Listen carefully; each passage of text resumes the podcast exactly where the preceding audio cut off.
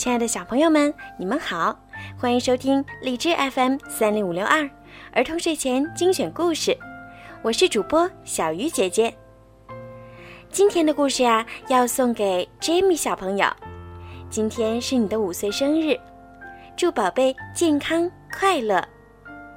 爸爸妈妈为你点播了一个故事，爸爸妈妈想对你说，你是一位好姐姐，是我们家的公主。爸爸妈妈和弟弟永远都爱你。小鱼姐姐也要祝你生日快乐，每天都开心、健康、平安。好了，现在就让我们一起来听今天的故事《冰雪之龙》。一个寒冷的早晨，白云公主欧若拉刚刚起床，她的小鹰朋友科斯莫。慌慌张张地飞来说：“欧若拉，你快去看看，帮帮忙吧！春天精灵不见了。”欧若拉很担心，春天精灵到哪里去了呢？现在应该是春天精灵一天之中最忙的时候。他应该到花丛中去唤醒花朵，去森林中告诉树木该发芽了。欧若拉决定。立刻去找他。在季节精灵们居住的林中空地上，欧若拉看见春天精灵正倚靠在冬天精灵的肩膀上，伤心的哭泣。女巫伊斯瑞尔偷走了我们的季节转换钥匙。春天精灵说：“现在我们不能改变季节了。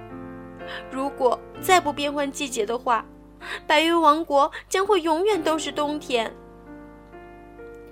欧若拉安慰春天精灵说：“别担心，我一定会取回你的季节钥匙的。”在寒冷阴暗的城堡里，伊斯瑞尔正在仔细地观看着他的魔幻水晶球。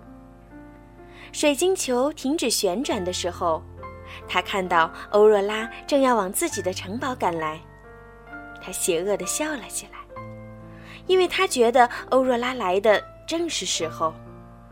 他恰好有件很重要的事情让欧若拉去做，帮他拿到他最最想要的元素之钻。他觉得欧若拉是最合适的人选。欧若拉勇敢地走进伊斯瑞尔的城堡，伊斯瑞尔正在等待着他的到来。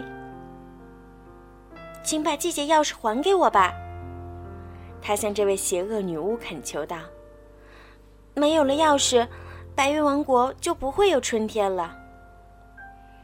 伊斯瑞尔回答道：“那你得从冰雪之龙那儿拿元素之钻来交换。他住在白云王国最遥远的玻璃山上。冰雪之龙会召唤冰雪，他只要看你一眼。”就能把你冻僵了。可是，欧若拉没有害怕，她要马上拿到元素之钻。欧若拉吹了一下口哨，召唤来了四匹疾风骏马，马儿们拉来了一架漂亮的雪橇。不久，马儿们就带欧若拉到达了近海。可是，马蹄一踏上近海，镜面就开始破裂了。这时，两位彩虹弓箭手及时出现了。他们拉开弓箭，在近海上面架起一道彩虹桥。于是，欧若拉和他的朋友们安全地从桥上到达了对岸。他们快要靠近玻璃山的时候，忽然刮起了一阵可怕的暴风雪。雪花落在他们的身上，刺得皮肤生疼。冰雪之龙一定听说我们来了，派暴风雪阻止我们前进。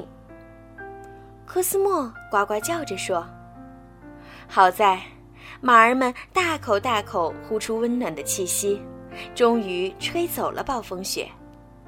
大家终于安全到达玻璃山，进入到冰雪之龙居住的洞穴。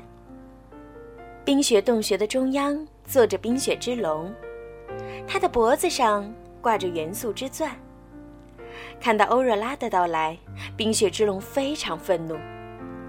他怒视着欧若拉，眼里喷着冰冷的寒光。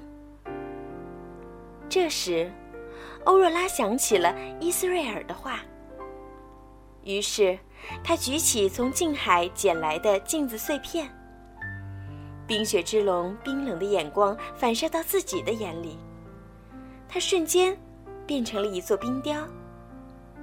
欧若拉赶紧从楼的脖子上取下了钻石，逃了出去。欧若拉赶紧带着钻石去交换季节钥匙。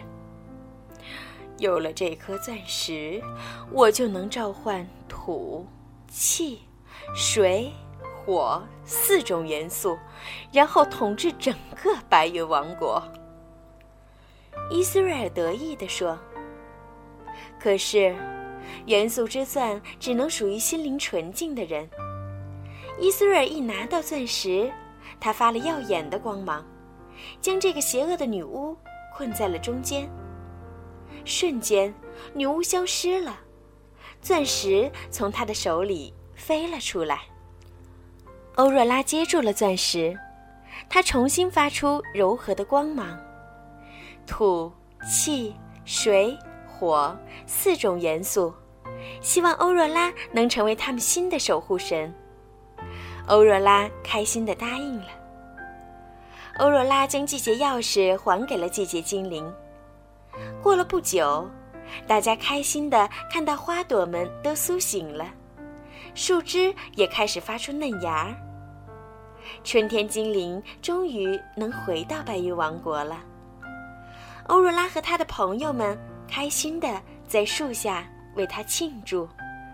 好了，小朋友，今天的故事就讲到这儿了。如果你们喜欢小鱼姐姐的故事，记得让爸爸妈妈动动手指，多多的帮小鱼姐姐转发和评论。这样就会有更多的小朋友能够听到小鱼姐姐讲故事啦。好了，孩子们，晚安。